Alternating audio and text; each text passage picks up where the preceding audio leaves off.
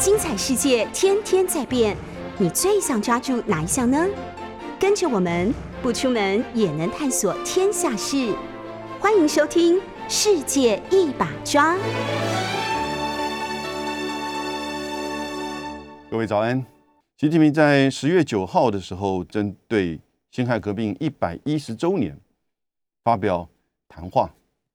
中间当然大家关注的特别就是对于两岸关系。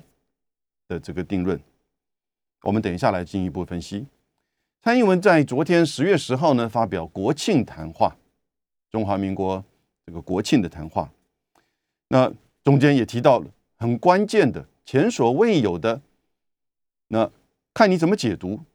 也许见仁见智，但普遍认为非常特殊但强硬的这个论述。我先说结论。我的标题下的是“习蔡矛盾”，矛盾其实是统一之矛，现在对着巨统之盾，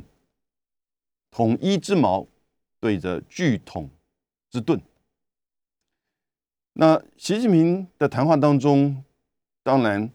四个层面，和平统一第一个层面，这是主论述，这是主轴，一个中国，九二共识。这是原则，这是政策。反台独、反外来干涉，这是针对的坚持，在和平统一的过程当中。第四个比较特殊的，完全统一，两岸完全统一一定实现。这四个层面，各位了解吗？和平统一这个主轴其实是很关键。他一开始破题就这么讲，而且持续的强调和平统一的坚持跟重要性，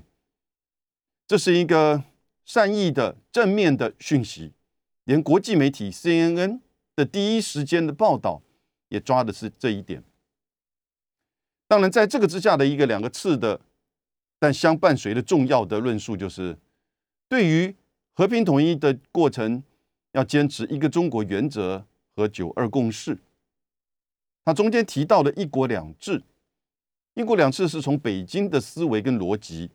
因为任何跟香港、澳门跟台湾之间进行的这种统一，都是一国两制的一个大的概念，或者是大的这个等于是原则。当然，对台湾跟对香港不一样，因为他提了九二共识，所以一个中国，九二共识。一个中国当然也不只是对两岸，也是对全球，也是对全球，对美国，对所有其他国家。另外，反台独，当然他花了一些篇幅在对台独的这个就是指责，这是很重要，你要抓到他的重点。他花了一些篇幅对台独的这个指责，从民族大义到历史的这个方向，然后还有九二这个反外来干涉。过去用反外力外力干涉或反外来干涉就很清楚，就是反对美国介入台海的议题，或是美国现在扩大找找的他的盟邦，不管是亚洲还是印太的这些盟邦介入，军事介入、外交介入，或者是政治外这个政治上的介入，反外来干涉。第四个层面就很重要了，也就是这个。两岸统一是中国的这个统一是有荣耀的历史的，啊，以及完全统一一定实现，这什么意思呢？这个其实就是把过去反独促统加上了一个统一进程。我也许讲的太文，那就是时间表。时间表不见得是这么，因为我不用时间表的因素是它太明确。进程就是有一个 roadmap，有一个方向，以及有一个时间点，这是结合在一起的。所以现在不只是反独促统，统一之矛已经这个丢出来，而且它的方向、它的时间已经弹出来，没有明确的时间，但是告知完全统一。一定实现啊！这是在习近习近平这个部分，你说缓和延续了过去的一贯的论述，反独促统和平统一，一个中国九二共识，反对台独，反对外来干涉，但是完全统一一定实现。CNN 到了五个小时之后的报道就转了标题，就了解到这个习近平的谈话真正的重点在一定实现。蔡英文隔一天的怎么回应呢？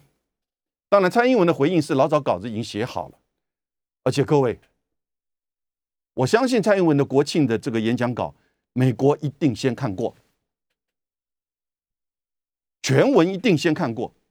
中文的、英文的，美国人现在也看得懂中文哈，一定先看过，是三天前、五天前还是三个礼拜前就不一定，哦然后呢，一定有一定的这种互动或者是论述。那当然，这个里面哈，习习近平在谈的辛亥革命当中，其实有一个很重要的主轴，那就是孙中山所代表的思想、代表的理念，以及代表中国的这个叫做 nation building 国家建立的这样子的一个过程。而现在，习近平也在做的是，从中国共产党的思维。延续的孙中山在做中国的国家建立啊，甚至中国梦的一个进程，而中间一个很重要的就是统一的议题。那蔡英文完全没有回应孙中山或者是辛亥革命任何的这个层面，而且蔡英文犯了一个逻辑的错误，这个各位有没有注意到？我发觉报纸不太讨论，我觉得好奇怪哦。蔡英文认为，中华民国从一九四九年开始，第一个严重错误。第中华民国其实是这个一九一一年成立，对不对？当然，他讲的并不是开始。他说，中华民国立足在一九四九年以来立足台湾。那这里面有一个错误了。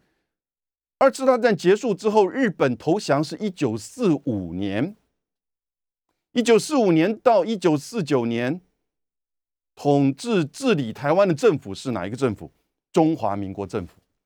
在蔡英文的论论述当中啊，一九四五到一九四九消失了。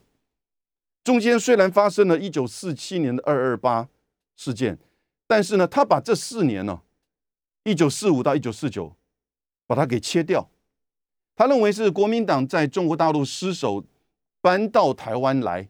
立足台湾之后呢，才开始了中华民国。这个逻辑哈，各位应该了解，对不对？为什么用意呢？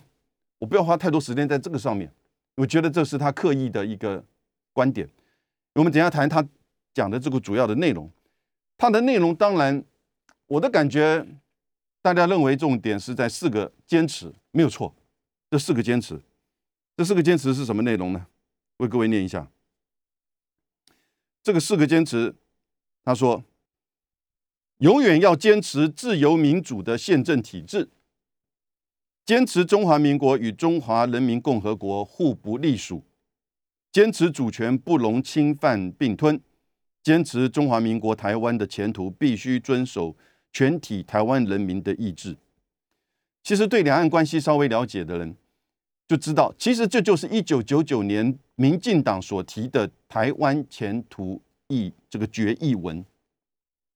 几乎没换汤也没换药，就是这样子啊，就是这样子。因为当民进党在一九九九年的台湾前途决议文当中，他说，台湾事实上已成为一个主权的民主、主权独立的民主国家，其主权领域仅基于台澎金马及其附属岛屿。以及符合国际法规定之领海与临接水域，台湾固然依目前宪法称为中华民国，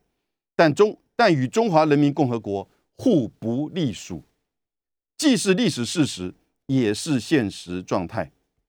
台湾前途决议文主张，任何有关于独立现状的更动，都必须经由台湾全体住民以公民投票方式决定。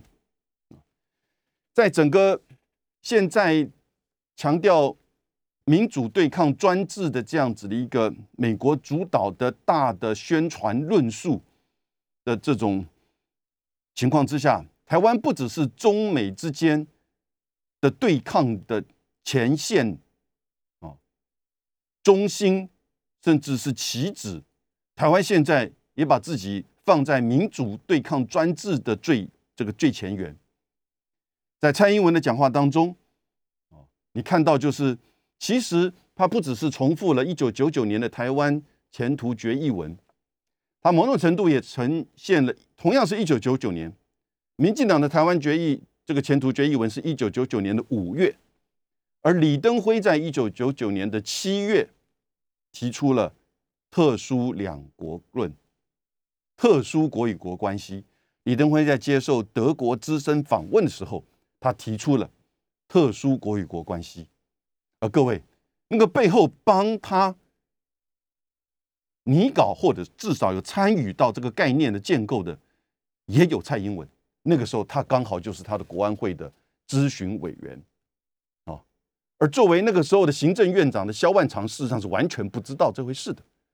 萧万长在之后呢，反而在八月份的时候呢，再次的强调哦，中华民国的主权。两岸之间的这个交往，然后呢，到了九月份的时候，美国发现到中国大陆的反应非常的强烈。你要知道，一九九九年中国大陆大陆那个时候就用苏凯二十七连续几十个架次，就是在两岸中线进行，就是说这个整个军等于军事上的这种展现。啊那个时候面对的台湾是叫幻象两千。那个时候，二十年前、二十二年前的两岸的军力，或者是中美之间的这个军力，当然今天是完全不一样。可是即使如此，当一九九九年的九月，克林顿和江泽民见面的举行高峰会的时候，克林顿就很清楚的指摆出在做共管、在做管控，反对台湾独立，支持这个美国的一个中国政策。也就是把李登辉的特殊国与国关系哈，又再给拉回来做修正。小万中做了修正，克林顿做了修正，李婚李登辉自己后来也做了修正。这个是当时的特殊国与国关系的这个事件，在一九九九年。现在我们讲到的所谓互不隶属两国关系，所以我的标题就是习蔡。矛盾，统一之矛对抗到了现在，蔡英平、蔡英文已经摆出的就是拒统之盾啊。当然，拒统，很多人会说，你就直接讲吧，不就是统一吗？这个在论述上是有差别，没有错。他在之前外交季刊《Foreign Affairs》，他就是用台湾总统，但是他又稍微转还了，透过他的发言人说，他本来用的是中华民国台湾总统。但是被编辑改了，哈，我绝对不相信，不可能。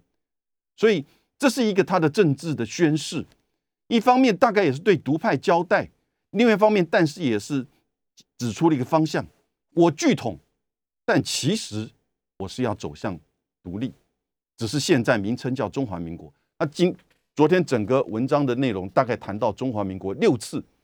六次中间有四次是中华民国台湾。但是他谈到中国中国的时候呢，就指涉的是对岸，哦，所以如果你叫中华民国，你应该也认为你自己简称可以叫中国吗？这个在如果你认为这个法理这个这种法统是存在的话，那当然这样子的一个逻辑推论下来，应该也是存在的。但是他把中国完全就指涉于就是对岸，所以这里面就是说交错的穿杂着遮掩着。许多不同的，或者是就是很单纯单一的这个意图跟方向啊，因此这是一个习近平这边的统一之矛，完全统一一定实现，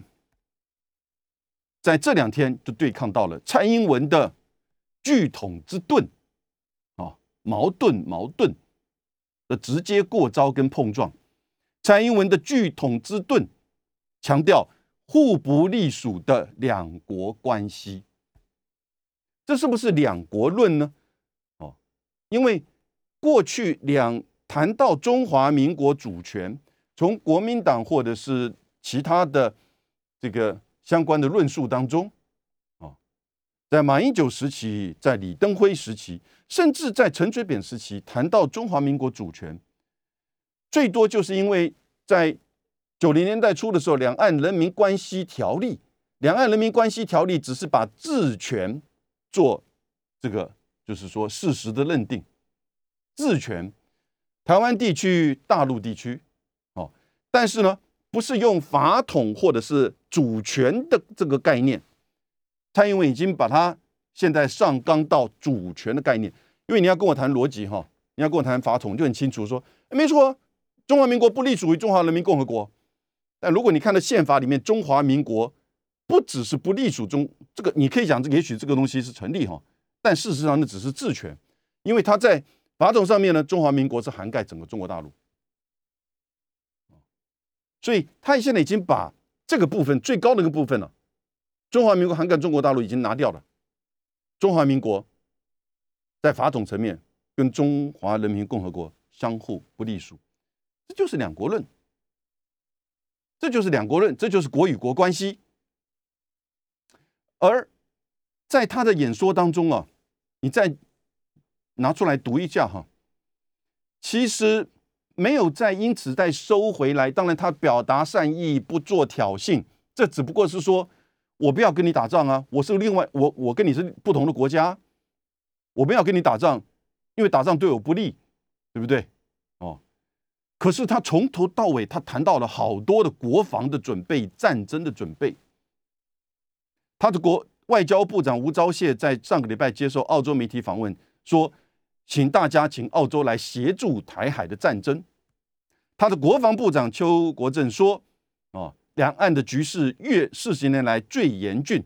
而中国大陆在二零二五啊武力攻台成本最低。”我很奇怪。你进入到双十国庆，现在两岸的局势，结果你的外交部长、你的国防部长不断的在谈战争，而你昨天的这个国庆的发言当中也谈到战争的准备，对不对？可是有没有谈到两岸的经贸、两岸的交往、两岸的相互的这个尊重，哦，求同存异？没有哦，它其实是比较肃杀性的。比较防御性的，但是在准备战争的这些论述，所以当昨天谈到了互不隶属的两岸关系，这个两国关系的时候呢，一方面是整个重复了一九九九年民进党的台湾前途决议文，我刚刚念给大家听过，对不对？几乎一模一样。互不隶属这个概念从哪里来？就从民进党的全这个台湾前途决议文啊。然后呢，又重复了一九九九年李登辉的特殊国与国关系。这个这两个东西哈，其实蔡英文在当时一定都有他的角色存在。终于等到了今天，为什么等到今天呢？我们看一下，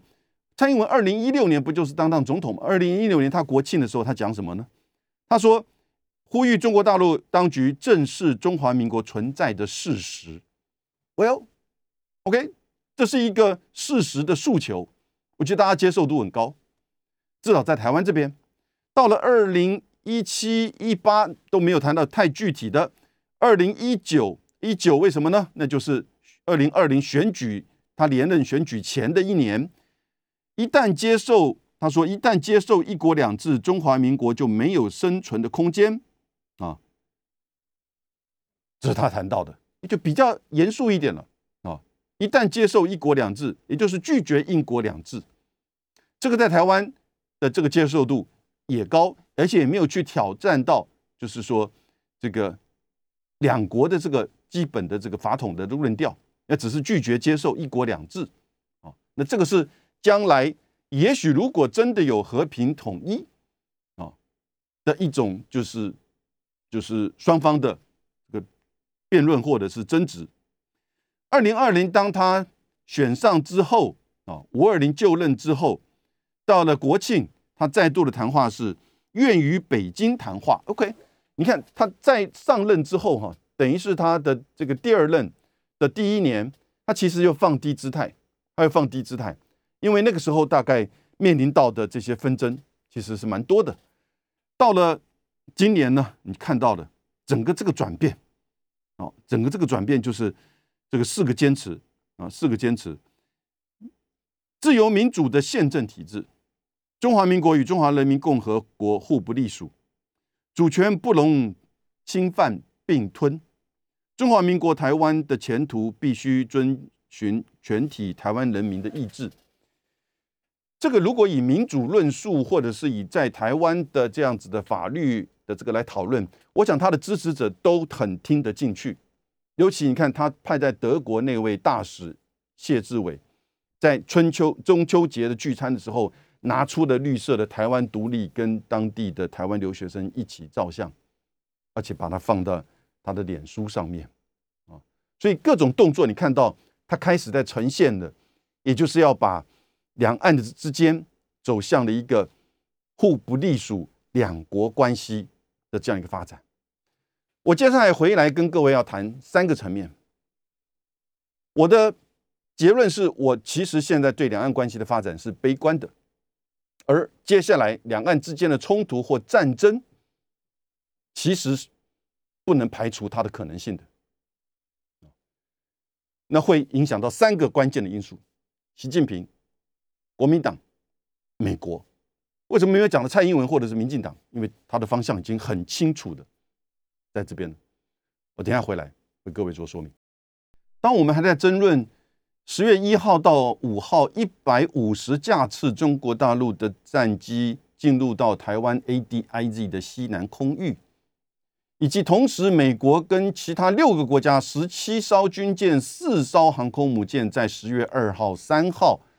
冲绳的外海进行演习，四号穿越吕宋海峡、巴士海峡的这个过程当中，在争论说到底是在中美对抗，还是说？中国大陆是在威胁台湾的时候呢，习近平其实这个看看得很清楚了。他主要当然是针对的是美国的这个演习，而西方的媒体把这一块哈完全的橡皮擦擦掉，完全的把一百五十架或一百一到四号的一百四十九架架次是针对台湾，说要武力准备犯台。Well，这也是一个讯息，但是呢，现在比较了解。这个战机是针对航空母舰群，为什么？十月九号，习近平的讲话其实还是强调和平统一的这个主轴。虽然他把一个中国九二共识哦哦提出来，以及反对台独做了很强的这个论述，以及反对外力干涉做了很明确的表达，但最后呢，关键性的指出哦，中国的统一有荣耀的历史。以及完全统一一定实现。在蔡英文回复的是呢，在整个中美的对抗、权力对抗、实力竞争以及民主对抗专制的这样子的一个大的脉络跟这种论述，哦，目前的国际论述完全是美国掌控。之下呢，他其实更进一步把台湾推到了中美对抗以及两岸冲突的。更前沿。提出了互不隶属的两国关系，互不隶属的两国论。而这个两国论又这么的跟民进党一在一九九九年的台湾前途议定书这么的相似，甚至不换汤不换药，所以民进党的主神神主牌就是台独，就很清楚哦。我们在这边讲什么法理呀、法律呀？你去跟美国讲，哎，我们是讲中华民国跟中华人民国共和国相互不隶属哦。哦，虽然台湾这边可以说，其实你已经在法统上否决了跟中华人民共和国或中跟中国大陆的关联，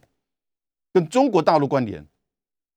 那你认为中华人民共和国控制中国大陆，我们控制台澎金嘛，所以我们相互不隶属。我们的宪法并不是这样的架构。讲这些哈，都是在台湾或跟美国那种会跟你讲逻辑的。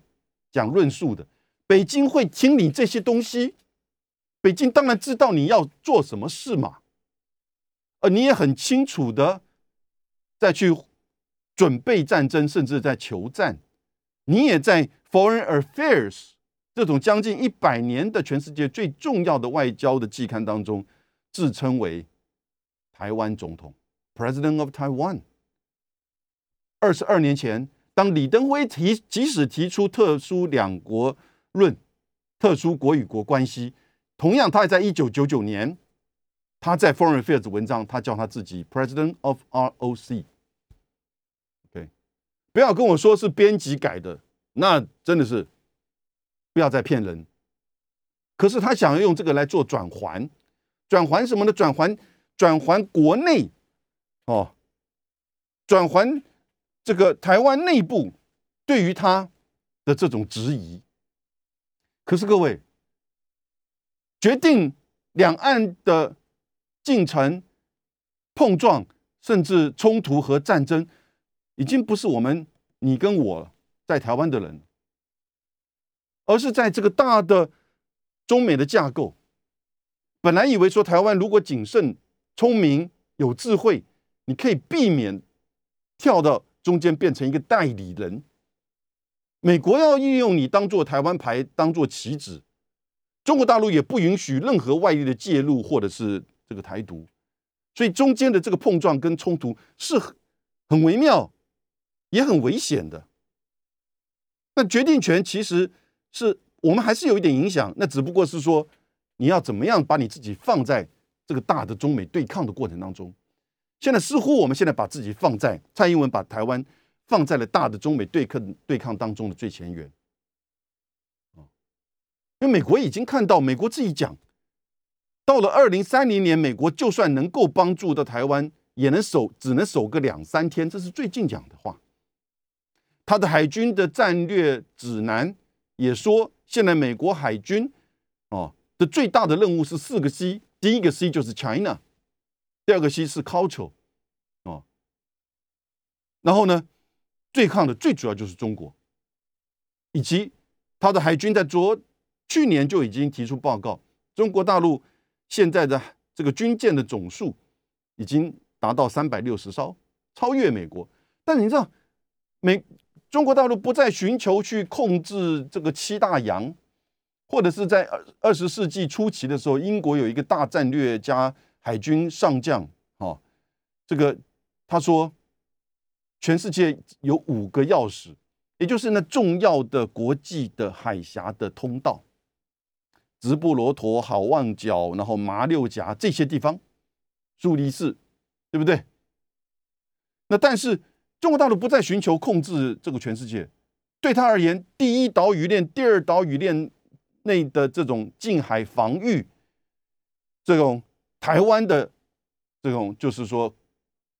作战的准备，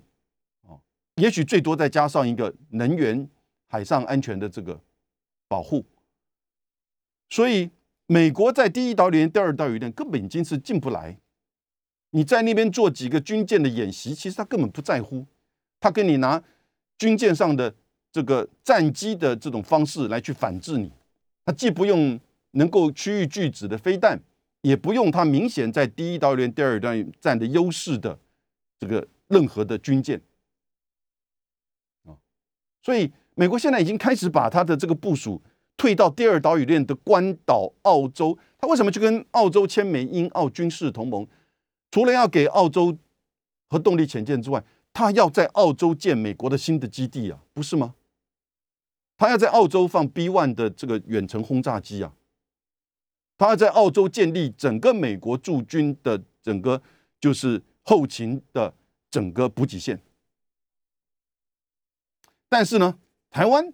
哦，就如。蔡英文在 Foreign Affairs 当中所提到的，台湾如果失守，对世界是个灾难。台湾如果失守，难道对台湾人不是灾难吗？也许我们台湾首先感觉到、感受到大灾难，不是吗？But that's fine，因为世界会来帮助我们，因为我们要坚持这四个坚持。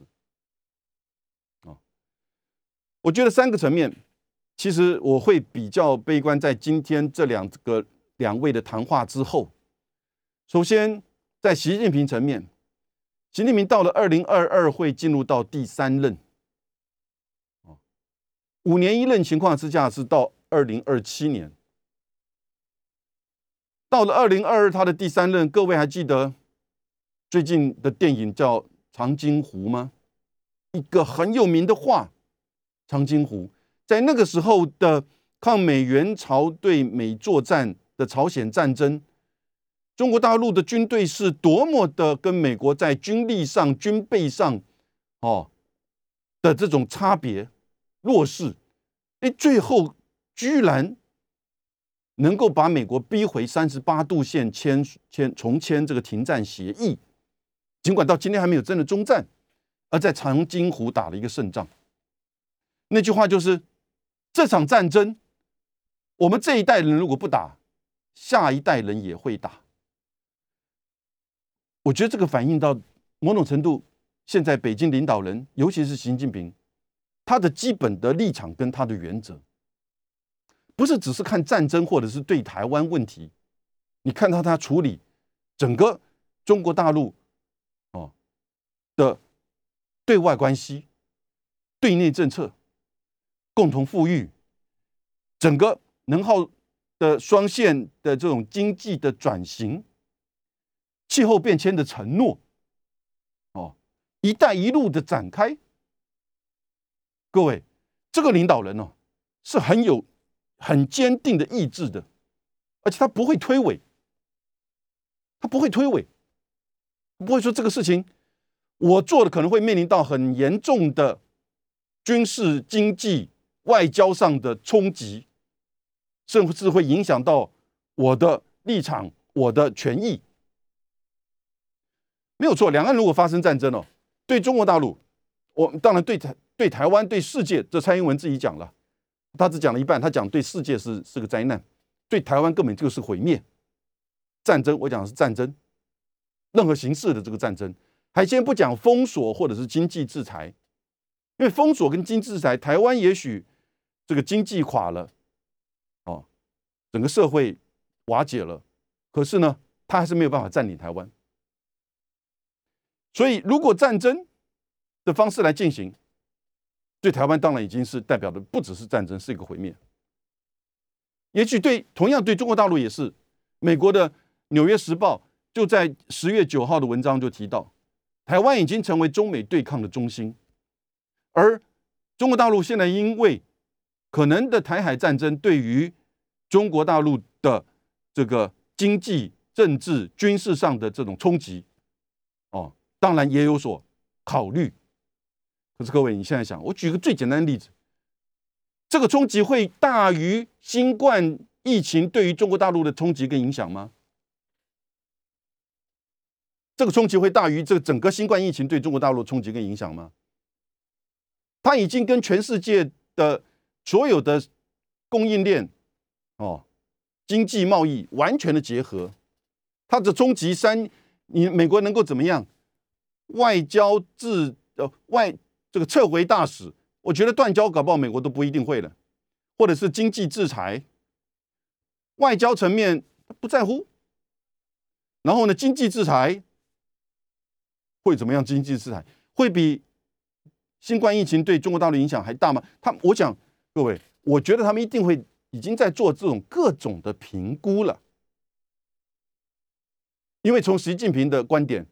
这是一个这一代不做，下一代人一样也会做的光荣历史，一定实现。我觉得他讲这个话，其实就已经有一个进程，因为依照他的我们对他的个性的了解，他不会去推诿，他不会去推迟给下一任或者是后继者，而他的时间。第三任就是二零二二到二零二七，所以你觉得呢？这是一是不是变成一个从反独促统进入到统一进程了？十月九号、十月十号，习近平和蔡英文的谈话已经成为矛盾之争，统一之矛对抗了巨统之盾。习近平说和平统一，然后呢一定实现。完全统一一定实现。蔡英文说，永不隶属的两国关系，中华民国跟中华人民共和国永不隶属，完全重复一九九九年的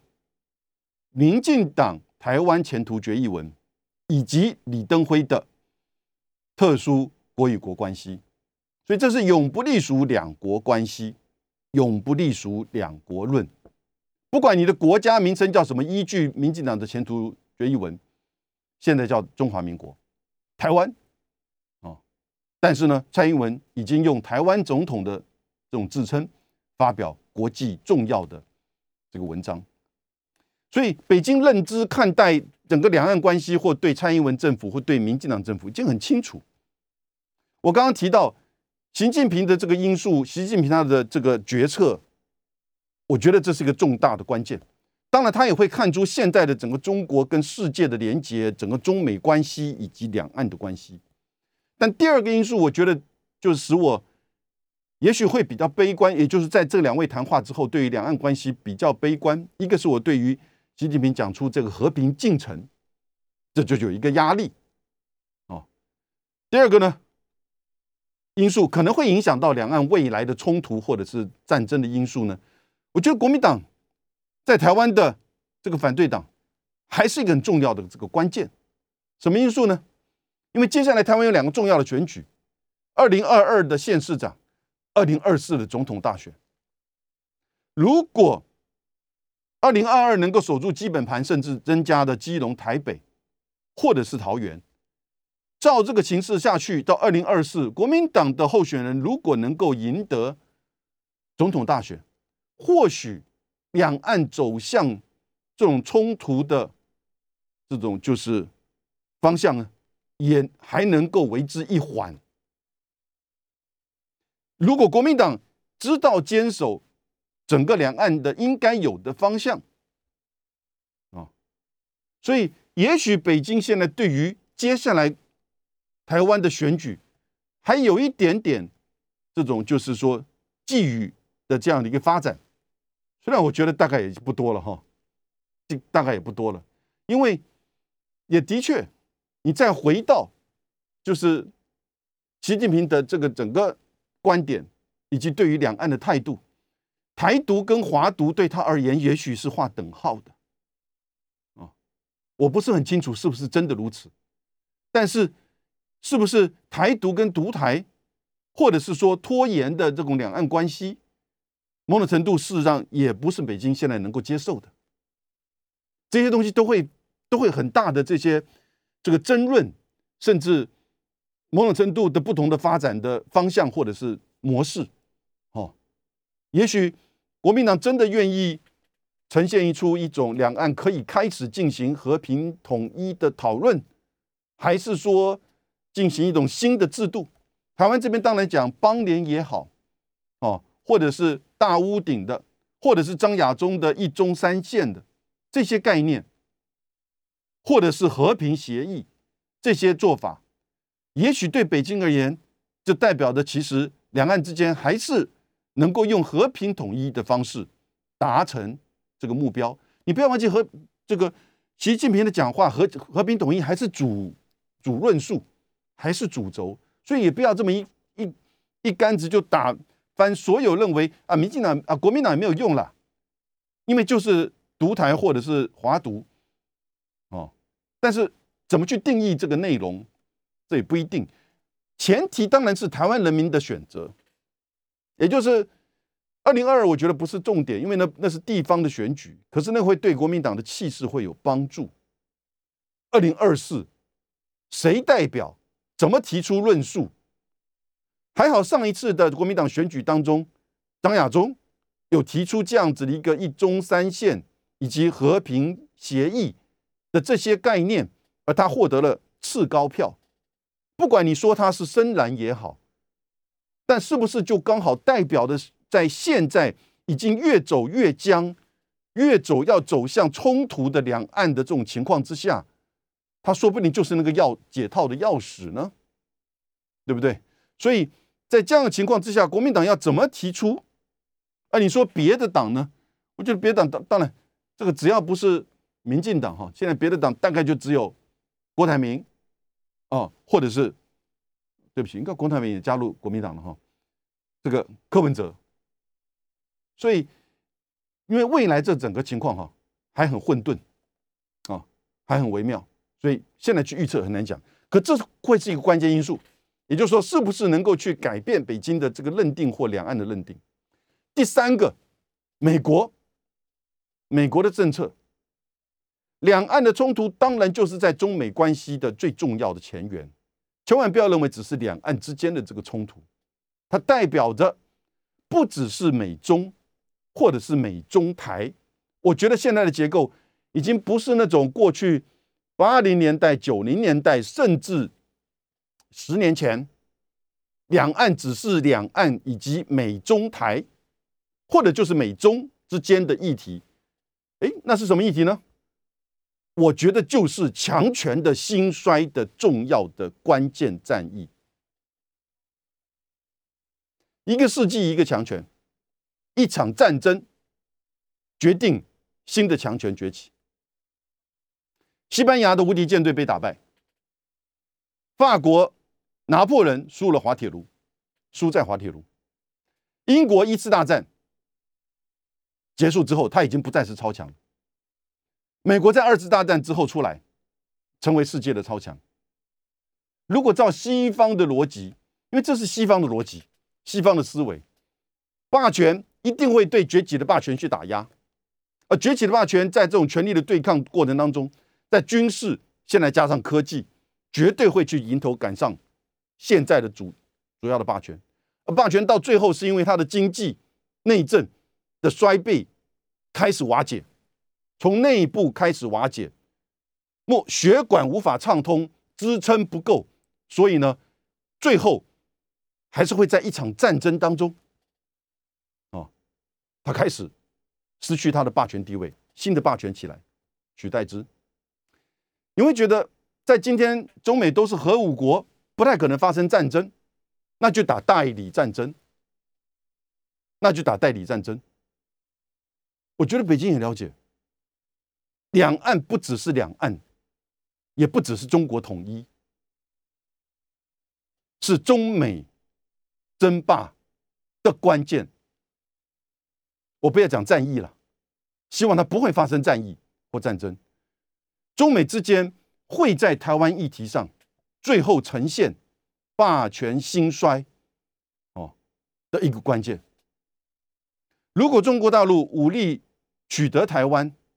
或者是和平统一台湾，对美国而言，代表的就是在军事上无法抗衡。这个对台湾的这个保护，在经济上也没有办法去平衡就，制裁中国大陆对于台湾的这个动作，而美国现在内部非常的混乱，你更不要说《华盛顿邮报》提出来的川普回来，川普最近艾欧瓦的那个这个造势大会多大啊？川普现在在支持率超过五成呢，在民进党在共和党的支持者当中。而现在拜登的支持率只有百分之三十八，哎，拜登现在拜托中国大陆要买六千亿的美债，哦，美国的政府公债，为什么？因为他要这个违约了，对不对？因为他要违约了，所以他要中国大陆买这个六千亿的这个公债，可是他又不愿意放这个关税，他最多只是说啊，我不跟你谈第二阶段，这种小恩小惠，我觉得中国大陆已经看穿了。你知道，你内部，我就算给你买了六千亿公债哈，就算我真的在年底以前决定给你买六千亿公债，帮你又稍微舒缓了这个通膨跟违约债务违约的压力，你也是扶不起了。美国现在的情况，内部的混乱，哦，民主党跟共和党已经变成两国了，彼此都这个民调都出来了，超过六成以上的共和党支持，干脆各自分家，叫不同国家吧。当然这是不可能。可是呢，光是民主党自己内部，还有这个激进派跟温和派，基本上已经是左右两边的立场了。这个不会有这个，就是说哪一个选举就结束了，这已经美国的这个固定的内政这样下去了。而他的经济，哦，已经支撑不了这样子的军费了。六百个军事基地，一百三十万的常备，而现在它的整个航空母舰、这个军舰、战斗机都已经开始老化，更不要说中国大陆只想在台海在第一岛屿链，美国根本不会进来，也打不赢这场战役。可是美国还是有它的影响力。这一次，美国看到了蔡英文的文章了。可是美国接下来会不会做怎么样的表示？习拜会怎么会怎么进行？如果习拜会真的要召开的话，我们就看后续的发展。今天谢谢大家。